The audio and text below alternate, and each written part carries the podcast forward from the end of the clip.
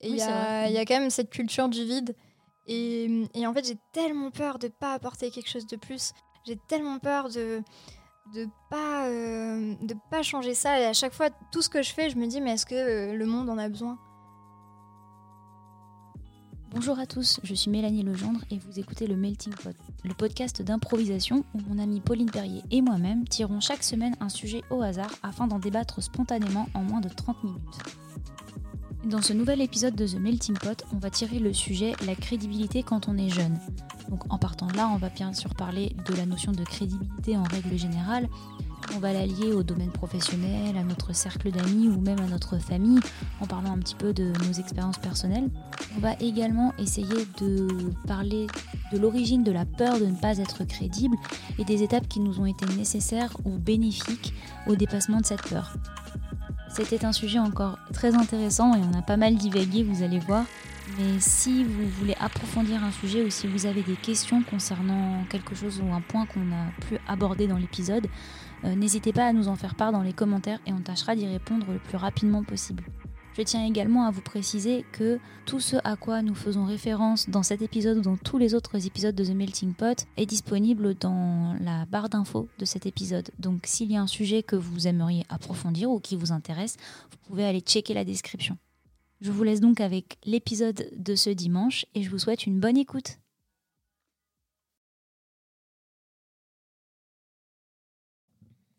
Effectivement, c'est vrai qu'on parle beaucoup. On parle beaucoup, mais c'est intéressant dans tous les cas. Ouais, moi j'aime bien parler avec toi. Donc c'est assez chouette. Donc du coup, on se retrouve dans un nouvel épisode de The Melting Pot. Et aujourd'hui, ça va être à moi de tirer le sujet du petit bocal. T'as le stress Un peu. T'as tiré des bons sujets jusqu'à maintenant. Alors du coup, j'ai peur de tirer un truc où on va, on va dire deux phrases et c'est terminé. Je pense que c'est un papier. T'as pas fait d'ASMR avec le pot. Je, ah, je m'excuse. Pour nos auditeurs. C'est un cauchemar. Je pense que c'est un papier à toi, ouais. La crédibilité quand on est jeune. Ah. Moi, je sais pas ce qui m'est passé par la tête, mais j'étais, euh, j'étais en forme. Est-ce que tu penses que pourquoi Enfin, déjà, je vais juste te poser la question pourquoi tu as choisi ce sujet-là? Enfin, en tout cas, tu penses que ça vient d'où comme réflexion? Euh, parce que je crois qu'on avait eu une discussion ce jour-là, euh, parce que du coup, pour rappeler aux auditeurs, on met des, des, petits papiers dans le pot un peu toute la semaine dès qu'on a une idée qui nous passe par la tête. Et je crois qu'on avait une discussion sur le fait de euh, d'avoir des responsabilités euh, ou de lancer des projets et de se sentir légitime dans ce qu'on fait. Ah d'accord. ok. Et, euh, et, du coup, bah, quand on est jeune, c'est pas toujours évident parce qu'on va nous avancer le manque d'expérience, des choses comme ça. Que quand on est une fille, en plus, je pense que comme on va souvent avoir tendance à être un peu plus douce ou un peu moins affirmée, à pas se lancer, ouais, pas se lancer, avoir un peu plus peur du regard des autres.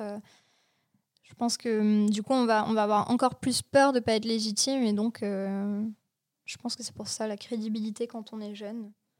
genre, euh, est-ce qu'on est légitime pour faire des choses alors qu'on a moins d'expérience que quelqu'un? Est-ce qu'au contraire, on apporte une fraîcheur?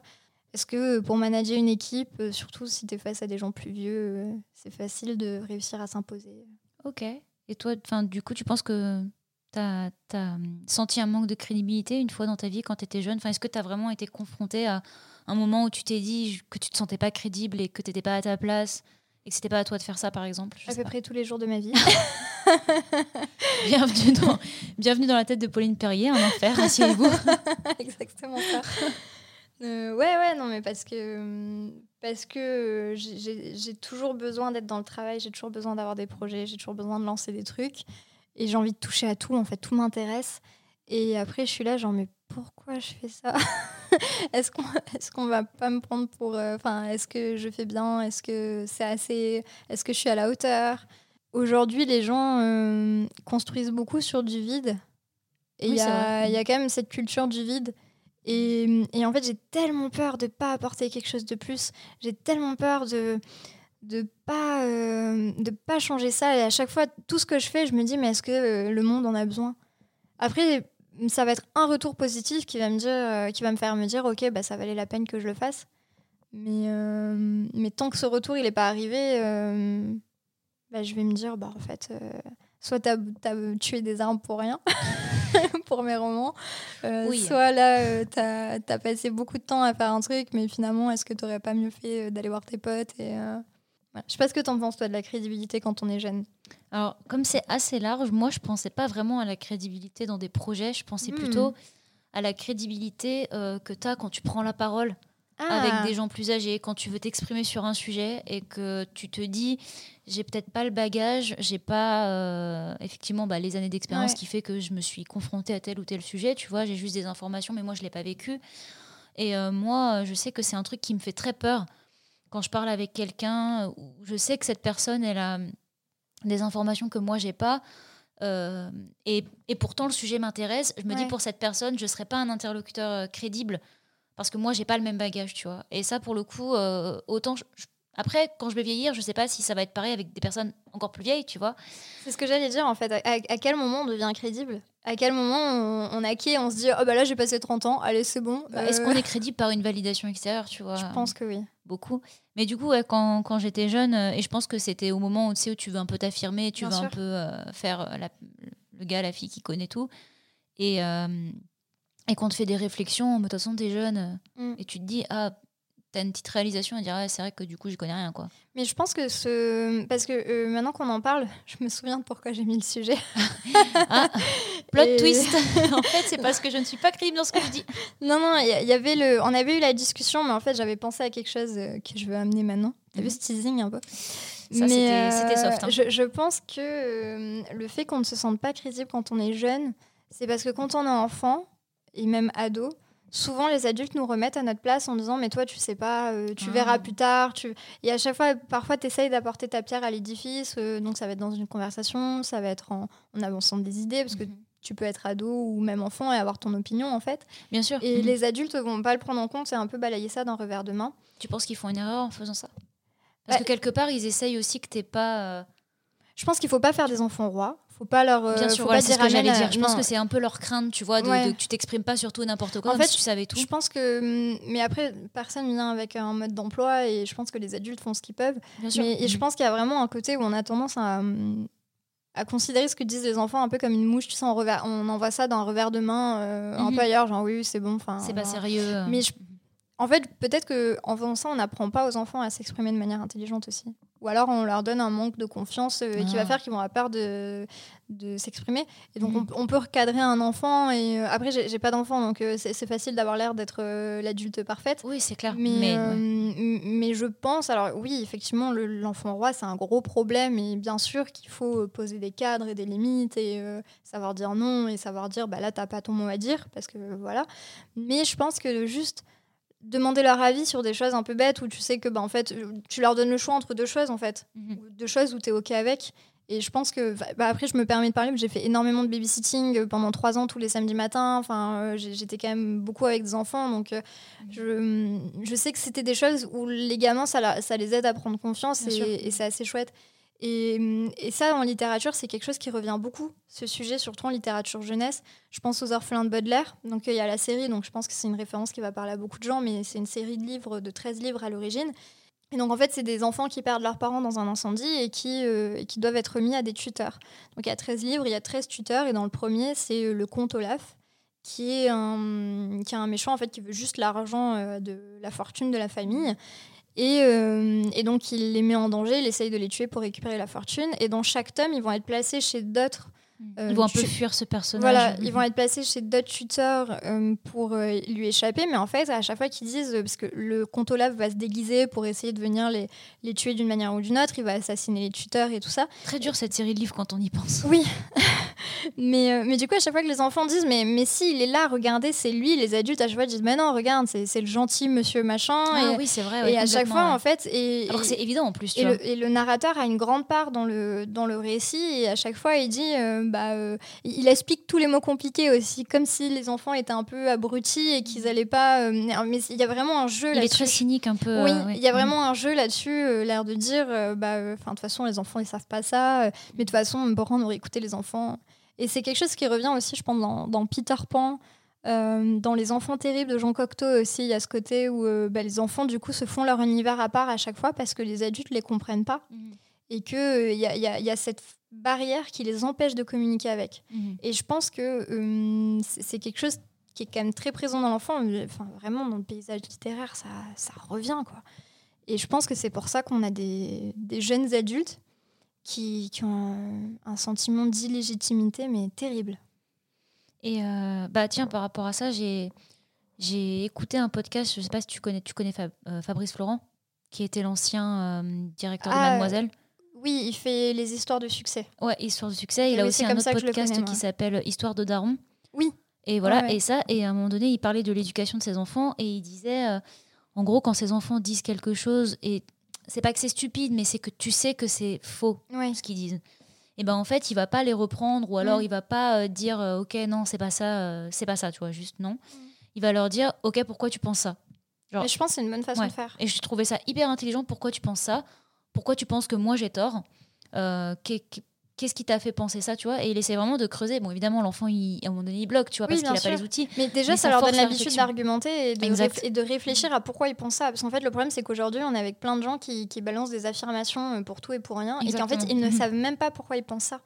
Exactement. Donc je pense que c'est en fait c'est dès l'enfance que ça se forme. Après s'il y avait une bonne façon d'être parent et une façon universelle, ça se saurait. La Mais je méthode elle serait c'est connue. une méthode Oui. bien constructive Ah, et qui est hyper, euh, hyper utile. Et il faisait pareil pour les insultes. Alors, c'est autre chose, mais par exemple, il disait si c'est. Si ces enfants, tu sais, parce que tu apprends souvent des insultes à l'école Oui, que tu vas sûr. répéter sans savoir ce que ça veut dire. Mm. Et euh, une fois, une de ses filles l'a insulté comme ça, tu vois, et, et en fait, au lieu de juste lui mettre une gifle et dire ça se dit pas, Mm. il lui a demandé ok, pourquoi tu dis ça? Genre, c'est quoi la. C'est quoi le- ce que tu essaies de me transmettre en me disant ça, tu Ah vois bah, un self-control, je pense. Ouais, ah oui, mais ce gars Ça, a un ouais, self-control de malade, hein, bien sûr. Il hyper patient. Ouais. Mais pour le coup, je me dis, ça, c'est des enfants qui vont grandir avec toujours le OK, pourquoi je dis ça? Ouais, mais je pense que c'est important de se poser euh, Mhm. des questions sur euh, pourquoi on dit les choses en fait. Mais je trouve que des fois, on... alors évidemment, ça n'empêche pas que des fois, on peut être spontané parce qu'il y a l'émotion qui parle et tout. Mais il faut être capable, avec après coup, peut-être de dire OK, pourquoi j'ai agi comme ça? Pourquoi j'ai parlé comme ça? Et être capable de dire j'ai eu tort aussi. Bien sûr. Ça, moi, c'est quelque chose qui m'a changé la vie parce qu'il y a beaucoup d'ego. euh, et je pense qu'il vient un peu aussi de, ce- de cette enfance, tu sais, où tu veux, tu veux t'imposer. Ouais, ouais. Mhm. Euh, et où c'est pas évident de dire bah là euh, j'ai dit des grosses conneries et, et le, le jour où tu apprends à lâcher prise là-dessus et à te dire euh, bah non j'ai eu en fait tu avances tellement plus vite dans ta vie c'est incroyable Est-ce qu'il y a un moment, euh, genre dans, dans cet aspect un peu, quand tu parles et, et, et tu te sens pas crédible quand tu es plus jeune, est-ce qu'il y a eu un moment où tu as parlé et où tu t'es senti plus crédible, par exemple, que tes parents ou que quelqu'un dont le jugement te faisait peur, Mm. où tu te sentais pas crédible auprès d'eux? Un jour, tu as dit quelque chose et je sais pas, ils ont pas pu répondre. ou- Moi, ça m'est arrivé quand j'ai grandi, ça. alors c'est un peu con mais euh, ça m'a Jamais dit que c'est une question intelligente. non non mais non non ça- ma réponse hein, ça- le, le fait que je vais annoncer est un peu con Euh, ça m'est arrivé en fait il y a pas longtemps et, euh, j'en ai fait une chronique à la radio d'ailleurs. Mais c'est un moment où, euh, où je parlais d'un sujet que je venais découvrir. J'avais vraiment à peine effleuré le sujet donc je suis pas du tout une experte là-dedans ou quoi. Et, euh, en fait c'était de la physique quantique. Et, euh, j'ai commencé à en parler avec mes parents et j'ai vu que euh, donc j'étais un repas de famille que tout le monde euh, commençait à me tourner un peu en ridicule, là, en disant mais enfin pourquoi tu nous sors ça euh, Mhm. euh, Prochain repas de famille, euh, si tu ramènes quelqu'un, t'en prends un normal, hein, parce qu'avec toi on n'en peut plus. Enfin, et j'ai vu qu'il y avait ce côté de tourner en ridicule parce que ça hum, derrière il n'y avait pas le répondant Mhm. Et que eux, ils allaient pas se sentir crédibles. et vois, que eux voilà. Mhm. Et alors que moi en plus, enfin vraiment, je suis pas du tout experte là-dedans. J'ai absolument aucune prétention sur le sujet. Et, euh, et c'était juste, j'étais contente, j'avais appris un truc, tu vois, Ouais, et j'avais trop envie de le partager. Et du coup, j'ai eu un, il y a eu un peu l'enfant en moi qui a, qui a tiqué, l'air de dire mais pourquoi vous comprenez pas euh, ce que j'essaye de partager? Et avec le recul derrière, de me dire bah en fait c'est juste que là, euh, ça les a mis à quelque chose euh, qui les intéresse pas et à quoi ils ont pas envie de s'intéresser. Et, et du coup, c'était plus facile de me tourner moins en ridicule que de se dire ah bah là on sait pas. Oui, c'est vrai. J'ai un peu ça aussi. Tu euh. tu as, tu as vécu ça toi? Enfin, t'as des exemples? Moi, j'ai eu ça. euh, bah, en fait, souvent, je pense que ça vient avec les études à partir du moment où euh, je suis très fière de, de mes parents, mais ils n'ont pas, euh, ils n'ont pas euh, les diplômes euh, que nous on a déjà parce que l'éducation n'avait pas la même C'était pas valeur. pareil ouais, à l'époque. Voilà, les diplômes euh, ne- ne- n'avaient pas la même valeur, ça, ça débouchait pas sur les mêmes choses et tout. Et, euh, et ouais, typiquement, tu reviens de cours, tu as appris un truc, un concept. Moi, en plus, je lisais beaucoup, mes parents pas du tout. Ils savent lire, hein, c'est pas le- la oui, question. non, mais mais- c'est juste c'est pas un euh, intérêt Il n'y qu'ils a ont, pas d'appétence pour la lecture. Ouais. Voilà, et puis quand ils étaient plus jeunes et que nous, nous c'est un loisir, bah eux, ils avaient vraiment d'autres choses à faire, tu vois, littéralement. Non, mais mm, déjà, rien que nos parents, euh, ils nous ont eu. euh, Enfin, je sais pas les tiens, mais moi, ma mère, elle m'a eu à 25 ans, je crois, et mon frère à 22. Ah, ma mère, donc, 26, euh, ouais, aussi. Ouais, voilà. Enfin, nous, on a des âges où on, on a peut-être accompli plein de choses au niveau de la carrière, mais à côté, enfin, on- on- l'époque, ils avaient des préoccupations plus, Mhm. euh, plus triviales. Quoi. Enfin, il y avait des gamins à faire manger, il fallait avoir son taf, et euh, Ouais, je pense ouais, qu'ils se exact. posaient pas les questions qu'on se pose. Quoi. Mais du coup, ouais, j'étais. euh, je sais pas, je sais plus si je revenais de cours ou si j'avais lu quelque chose. Effectivement, t'es dans. T'es à un repas, tu dis quelque chose et puis t'attends un avis, t'attends mm, un partage, un truc, une discussion qui, qui se crée. Et genre là, tu te rends compte que, bah, ouais, pareil, il te tourne un peu en ridicule en mode, oh, là, là, c'est elle avec, euh, avec ses bouquins là. Mm. C'est parce que t'as appris encore. Et en fait, t'as cette réalisation de te dire, mais en fait, vous savez pas quoi me dire. Ouais. Et du coup, c'est vous qui n'êtes pas crédible si vous répondez. Et c'est un peu bizarre cette réalisation, je trouve. Est-ce qu'il a été douloureux pour toi ce constat De te dire bah, peut-être qu'on n'a rien à se dire? Alors, à la fois, je me suis sentie bien sur le coup. J'ai un peu honte de le dire, mais Non, je me suis sentie bien dans la mesure. Ouais, dans la mesure où je me suis dit. Ah ok, euh, je intellectuellement j'ai dépassé quelque chose. Ouais. J'ai dépassé quelque. Alors c'est horrible de dire Non, ça, mais mais c'est l'ego qui rentre en sens, jeu euh, et- un stade, tu vois. Je me dis ah ça veut dire que je vais devoir aller trouver d'autres personnes pour en parler parce que hum, les gens autour de moi ne sont pas dans ce truc.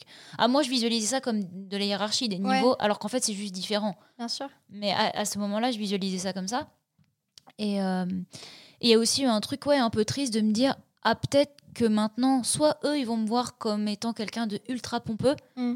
Soit euh, la tristesse de ouais, se dire bah, en fait, on n'a plus rien à se dire, ou alors on n'a plus de trucs intéressants à se dire, parce que bah, euh, c'est des sujets où vous n'allez pas vous sentir crédible, donc vous n'allez pas vous aventurer dedans. Ouais. Mais euh, dans un autre thème, on a parlé un peu de, de harcèlement scolaire et de, Mhm. euh, du fait que être bon élève, ça c'était mal vu. Genre Mhm. euh, des insultes, c'est tête d'ampoule, euh, le, le premier de la classe, l'intello. Les traumas qui euh, ressortent là tout de suite. non, non, mais du coup, est-ce que tu penses pas qu'il y a un côté des parents où ils se disent bah, peut-être que si on. En, en connaissant leur gosse, en se disant bah, il a peut-être déjà un peu souffert en étant euh, bon élève ou des choses comme ça et en, en se montrant euh, très crédible dans certains domaines, peut-être que euh, si euh, on essaye d'atténuer un peu ça, on va le rendre un peu comme nous et finalement il va peut-être mieux s'intégrer. ah, ouais, peut-être. Tu sais, et, puis, je pense que ça va de pair avec le fait que euh, la peur d'avoir rien à se dire, bah, c'est tes parents, bien sûr, qu'ils ont envie de te dire des trucs. Et du coup, peut-être qu'en essayant de casser un peu ça, ils essayent de te garder dans leur, euh, dans leur cercle, en fait, Mhm. dans, dans cette dynamique où ça peut fonctionner et où il n'y a pas ce, ce fossé. Toi, tu l'as senti comme ça Ouais, moi, je pense que c'est c'est un- juste, en fait, on ne parle pas forcément le même, le même langage sur certains domaines. Et, euh, et j'ai encore besoin d'eux pour plein de trucs. Enfin, moi, clairement, euh, j'ai besoin d'un truc, j'appelle mes parents, quoi. Enfin, parfois, je, je suis malade, j'appelle ma mère, quoi. Le- ma- ma- mon moteur me lâche euh, en pleine campagne, je vais appeler mes parents alors que je ferais mieux de chercher un garagiste. Enfin, euh, Oui, c'est pour ça que je te disais que je visualisais ça comme une hiérarchie dans ah, je suis devenue plus intelligente Mm. que quelqu'un, alors qu'en fait, non, c'est juste que j'ai des connaissances différentes maintenant. Ouais, c'est ça.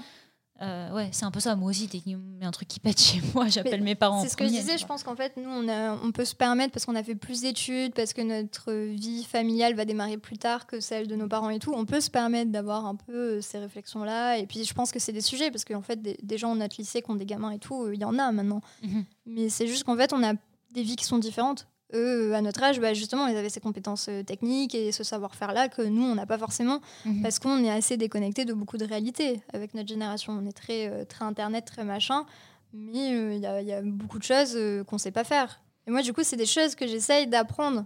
Mais ça, qu'en fait, comme je suis tellement dans la partie théorique, que euh, je suis pas foutue de le faire avec mes mains. Et en fait, finalement, bah, plus j'essaye d'apprendre ces choses-là, plus je creuse le truc. Et en plus, en plus, je sais pas si tu as ce truc, mais tu sais, par exemple, euh, quand tu as une discussion avec tes parents où tu t'es senti crédible dans ce que tu disais, du coup, et tout ça, et que, pff, allez, une heure après, tu vas avoir un problème sur un truc Mm. que tu pas capable de résoudre, tu as un peu ce truc de, de tes parents qui vont te dire, euh, là, tu vois, moi, je suis crédible et pas toi, là. Ouais, Ouais, ils aiment bien me rappeler que j'ai Ils quand même aiment bien aussi, ouais. ouais. C'est un peu leur, euh, leur truc de dire, t'as parlé physique quantique, et maintenant, on va parler de comment on, Ouais. comment on répare une tuyauterie, tu vas voir. Mais je pense que c'est de bonne. Enfin, je le prends pas mal. Je pense que ça me vexait plus avant, parce que quand t'es ado, t'es un peu dans ce rapport de force, tout Oui, ça. carrément, oui, bien sûr. Mais maintenant, euh, en fait, je me rends compte que la famille, c'est tellement important dans ta vie et c'est tellement ce qui fait que tu te construis et qui va faire que tu es heureux ou pas, que tu vas avoir des traumas ou pas, parce que c'est là que globalement. Tu recherches euh, plus la crédibilité, en fait, je pense. Ouais, je pense, moi, j'ai accepté de... que bah, je resterai leur petite fille, en fait. Mhm. Et, euh, et c'est un truc que j'allais te demander aussi, c'est euh, en termes de crédibilité, il n'y a pas des fois où, par exemple, tu, tu vas tout déchirer dans un projet au taf ou un- une passion ou je ne sais Mhm. quoi. tu vas arriver dans ta famille, tu vas vouloir euh, un peu crâner ou, ou alors en tout cas, enfin, tu, tu, vas vouloir garder cette position crédible en mode je suis une meuf au top. Et puis quelqu'un va te faire une réflexion ou, ou, une situation va te ramener à, en fait à une toute petite fille. Et en fait, finalement, quand tu es en famille, tu, tu, tu, peux mais tout gérer dans ta vie, tu peux être au top. Et finalement, quand tu es avec tes parents, bah, tu redeviens toujours une gamine de 7 ans. Quoi. Ouais, ça te le fait pas? Si, si. Si, si, complètement, oui. Mais y a un, je sais pas, est-ce que pour toi c'est intéressant ça? Ou est-ce que hum, c'est un problème? Est-ce que tu prends un plaisir coupable ou euh... Je pense que j'y prends un plaisir coupable dans la mesure où je vois que ça rend mes parents heureux, tu vois. Mmh. Et je pense qu'ils font ça aussi par nostalgie, parce qu'ils veulent retrouver des moments, ils veulent retrouver cette... euh, Ah ouais, voilà, je pense que les parents, ils ont quelque chose de très passeur de savoir. Et à partir du moment où c'est toi qui leur passes le savoir, Ouais. peut-être qu'ils se sentent plus utiles, tu vois. Ouais, et peut-être que ça les met face à, à une réalité qu'ils vieillissent. Parce Aussi, que, hum, Et que du coup, ils sont plus crédibles maintenant, eux. parce que c'est souvent euh, aux personnes plus âgées qu'on va apporter assistance, qu'on va expliquer les nouvelles technologies, les Mhm. nouveaux trucs. Je pense que du coup, ça les met un peu dans cette position de, de faiblesse, en fait, Mhm. de vulnérabilité. Du coup, pour moi, c'est un petit plaisir coupable parce que ça me fait plaisir et je me dis, ouais, tu, tu vois qu'ils qu'ils se disent, ok, je suis encore le parent, je peux encore t'apprendre des Ouais, choses, tu vois, tu sens que c'est important pour eux. Et oui, je pense qu'ils se sentent plus crédibles et du coup, ils se sentent peut-être un peu ridicules, tu vois. Bien sûr. Mais je pense que, hum, en fait, du moment que tu as compris que c'était la dynamique d'une famille, tout se passe bien. Nous, autant, je pense, on sera des grands-parents euh, qui n'auront pas vécu. Eux, ils ont vécu la guerre, tu vois. Enfin, ils ont vécu des trucs. Mais Ah, on alors- a vécu le- la Covid, hein. Ouais, mais tu l'as vécu dans ton canapé avec Netflix, tu vois. Moi, ma grand-mère, quand elle me raconte les avions qui passaient au-dessus de la maison et tout, je me dis. Tu mais tranchais, putain, tu te fais ouf, c'est un délire. hein. Ouais, non, les tranchées, ça va, mamie. Elle n'y était pas, mais. ah oui, non. ah, ma grand-mère, quand elle était toute petite, euh, elle, y- elle- elle s'est cachée dedans. Ouais, Et Elle mais- est sortie au dernier moment, d'ailleurs. Ouais, ouais, mais je pense que tu avais les, les abris et tout. euh, moi, elle me racontait. Mais bon, nous, on n'est jamais sortis en courant dans notre jardin pour aller s'abriter ouais. dans un truc, tu vois. Nous, Ouais, ouais. on allait elle se me- faire Elle me vacciner, quoi, tu racontait euh, quand tu devais éteindre la lumière parce qu'il y avait les avions qui passaient au-dessus de la maison et que tout le monde se cachait sous la table et que tu avais mal au bide parce que tu étais flippé comme pas possible. Enfin, c'est des trucs, tu te dis, pour nous, c'est inconcevable, quoi. Donc, euh, Mm. donc enfin, c'est pour ça que j'aime beaucoup les personnes âgées aussi. Puis en plus, les personnes âgées, en fait, je pense que c'est plus quand tu es adulte. Enfin, adulte, tu es adulte quand tu es personne âgée, mais quand tu es dans ta phase. Il n'y a pas de nom, en fait, pour ça, d'ailleurs, tu as vu. Tu es enfant, tu es ado, tu es personne âgée, et au milieu, tu es adulte, mais comme si tu n'étais plus un adulte quand tu es âgé. Oui, c'est vrai. Tu vois, il n'y a pas de mot. Mhm. Mais, euh, mais du coup, les personnes âgées, elles, elles donnent plus de crédit, je trouve, aux jeunes pour avoir été en EHPAD et tout. Je sais que tu as bossé aussi, même si tu as eu moins le, le côté échange parce que tu étais beaucoup dans, dans le rush euh, du job. Mhm. Mais euh, les personnes âgées, elles, elles- elles félicitent beaucoup les jeunes. Elles sont toujours là. euh, Ah, ils sont merveilleux. Ouais, c'est vrai. C'est vrai. Ah, Vous avez tellement de trucs à gérer, vous avez tellement de trucs à faire. Puis comme ils comprennent pas notre job, tu vois, tout ce qui est lié au web et tout, pour eux, c'est c'est du chinois. C'est lunaire. c'est ça. Est-ce que tu as, genre, je- c'est un peu ma dernière question, est-ce que tu as un outil qui t'a aidé à te sentir crédible ou quelque chose qui t'a aidé à te sentir crédible à des moments où peut-être tu te disais, peut-être je suis ridicule dans ce que. Là, là je reprends l'idée plus Ouais, ouais. globale de dans ce que je fais, mon travail, sûr, ma vie, ouais. tout ça. Est-ce que tu as un truc, euh, quelque chose qui t'aide à te dire, non, je suis crédible, ça va, ok, faut, faut que j'arrête de me déprécier comme ça. Pour moi, c'est vraiment passé par la vie. La... D'accord, bon, et bien ce sera tout. voilà, un super concept. non, pour moi, c'est vraiment passé par la validation. Je, D'accord, je me rends compte qu'en fait, pour me détacher de tout ça, j'ai eu besoin de passer par là. Et Ça a été- toujours le cas? Bah, Maintenant, ça va parce que je, je suis à l'aise. Parce que ta et- propre validation, c'est plus important au final. Bah, maintenant, oui. En fait, je pense que le fait d'avoir créé ma boîte et d'avoir une boîte qui marche et maintenant d'employer des gens et tout ça, de me dire, euh, bah, en fait, je, au début, j'avais très très peur. J'étais terrorisée à l'idée de, de manager des gens. Tu penses que tu n'étais pas crédible dans ce rôle? Je, dis, je répète parce que je, Ouais, je- ouais. c'est vraiment l'idée que je Ouais. veux. Je veux Mais en fait, ouais, j'avais peur Mhm. de ne pas être bonne dans ce que j'allais faire, de, de me dire, bah, euh, je vais donner des conseils. et, euh, Que les gens n'allaient pas te prendre au sérieux parce que. Bah, en de- fait, c'est pas évident quand tu dois recadrer des gens. Je, je suis gentille avec toi parce que je veux être quelqu'un de positif pour toi et j'ai pas envie d'être une connasse qui te crie dessus quand tu fais quelque chose de pas bien. Mhm. Mais euh, il faut aussi que tu prennes au sérieux que là, si tu suis pas mes consignes, ça ça va pas fonctionner ce que tu es en train de faire. Tu sais que si c'est pas recadré, ça va être mal fait et que ça peut vraiment nuire à- au projet. Mhm. C'est- très difficile d'être crédible, euh, surtout quand tu es, jeune et que tu as un tempérament qui est, euh, qui est pas du tout euh, dans, dans le, dans le recadrage. moi, j'ai l'inverse, tu vois. C'est de, moi, je, donc le problème de crédibilité, moi, je l'ai pas vraiment en tant que personne qui dirige. Je l'ai plutôt en, en position de personne qui va aller proposer des projets à, un supérieur, par exemple, où je vais pas me sentir crédible dans la mesure où je vais me dire peut-être que j'ai pas les outils, peut-être que j'ai pas les connaissances que va avoir le supérieur, ou lui, il va voir les barrières de mon projet, moi, je les vois peut-être pas. Du coup, peut-être que je vais pas avoir l'air euh, crédible, c'est le mot. Et, euh, et, ouais, moi, c'est plutôt dans ce sens-là que je l'ai. Et est-ce que tu penses que si on te donnait un, projet rien qu'à toi ou une position euh, plus décisionnaire, est-ce que tu penses que c'est cette peur de manque de crédibilité, elle partirait? Je pense qu'elle serait un peu atténuée dans la mesure où je me dirais, ok, si on me le propose, c'est peut-être qu'il y a une raison. Tu te sentirais validé Ah oui, on y revient. Donc en fait, je pense qu'on se sent crédible quand on est validé. Quand tu as des mhm. gens qui t'ont assez dit, euh, bah là c'est bien, ou qui t'ont fait confiance pour te mettre dans des positions de pouvoir, ou, mhm. ou, quand toi-même tu arrives à te dire, bah là c'est bon, enfin regarde ce que tu as fait. Euh. Mais ça mhm. c'est dur. Hein.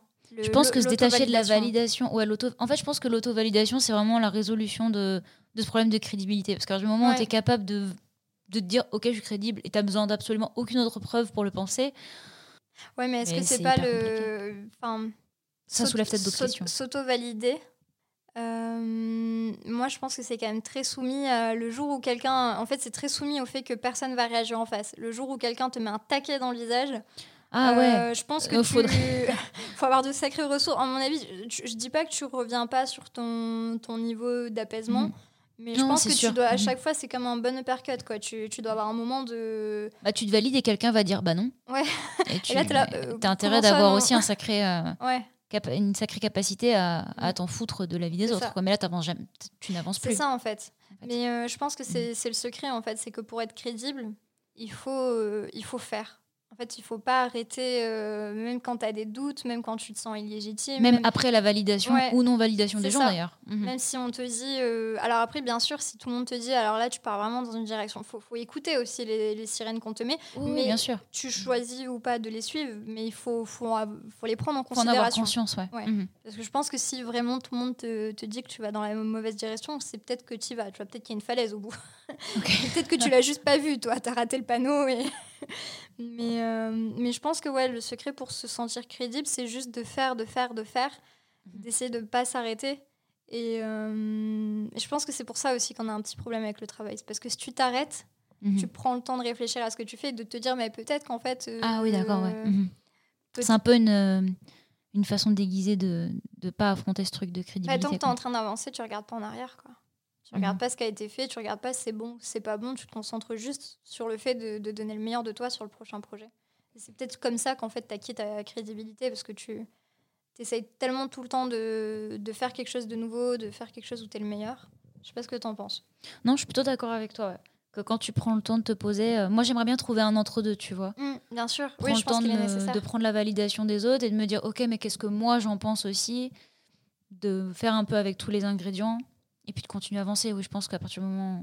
Est-ce que finalement, à terme, quand tu, tu, trouves cet équilibre et que tu acceptes que c'est en, continuant d'avancer, d'avancer et que tu regardes pas en arrière, tu te préoccupes pas trop euh, finalement du résultat, est-ce que c'est pas comme ça qu'on arrive à l'auto-validation? Ah, faut que tu me poses des cols. Mais ouais, oui, je pense au final. Puisque c'est toi qui décides d'avancer encore et encore. Ouais. C'est pas quelqu'un qui t'a dit OK, ça c'est bon, tu peux avancer. Tu t'es pas posé la question. Tu as pris la validation de la personne, mais toi tu as continué, tu vois. C'est ça. Dans tous les cas, tu, tu serais allé de l'avant. Ouais. Et du coup, si tu devais conclure ce sujet, tu dirais quoi? Déjà, je pense que ne pas, ne pas se sentir crédible, en fait, il faut juste l'accepter. Accepter qu'effectivement, des fois, bah, on ne sait pas tout sur tout. Et qu'au final, la meilleure façon d'évoluer dans ce truc-là, c'est de, de faire des choses et puis effectivement, de se prendre des taquets et après de se dire, ok, c'est pas parce que je me prends un taquet que mon avis à moi, il n'est pas important. Dans tous les cas, je continue. Les taquets, ils vont me servir à ce que lorsque je vais continuer à faire les choses d'une meilleure façon, et au bout d'un moment, je vais peut-être plus avoir besoin de cette validation, ou alors en tout cas, ma validation à moi sera plus importante que la leur, je pense. En fait, je pense que la crédibilité, ouais, c'est exactement ça. C'est euh, tu l'acquiers quand tu acceptes que qu'en fait tout le monde a un, avis différent sur les, les choses, mhm. que tout le monde a une façon de faire et de voir et que bah, juste tu l'acceptes et que tu, tu, acceptes que toi, tu as la tienne. Exactement. Et que c'est pas parce que c'est la tienne qu'elle est moins bien que les autres. Et qu'à partir du moment où tu as cette arme-là pour faire des choses et de réaliser des projets et avancer, bah, tu deviens crédible. Je pense que c'est ça. On peut conclure sur ces belles paroles. C'est une belle conclusion. C'était un bon sujet, moi j'ai bien J'ai aimé. beaucoup aimé, ouais. Je l'ai trouvé assez intéressant. Très fière de moi. Parce que les autres, ils étaient pas ouf. enfin, si, le tien, le tien était très bien. Si vous avez écouté cet épisode jusqu'au bout déjà, merci. Et si vous avez aimé cet épisode, n'hésitez pas à vous abonner à The Melting Pot via votre application de podcast préférée et à nous laisser 5 étoiles et un petit commentaire sur Apple Podcast. Ça nous aiderait beaucoup. À la prochaine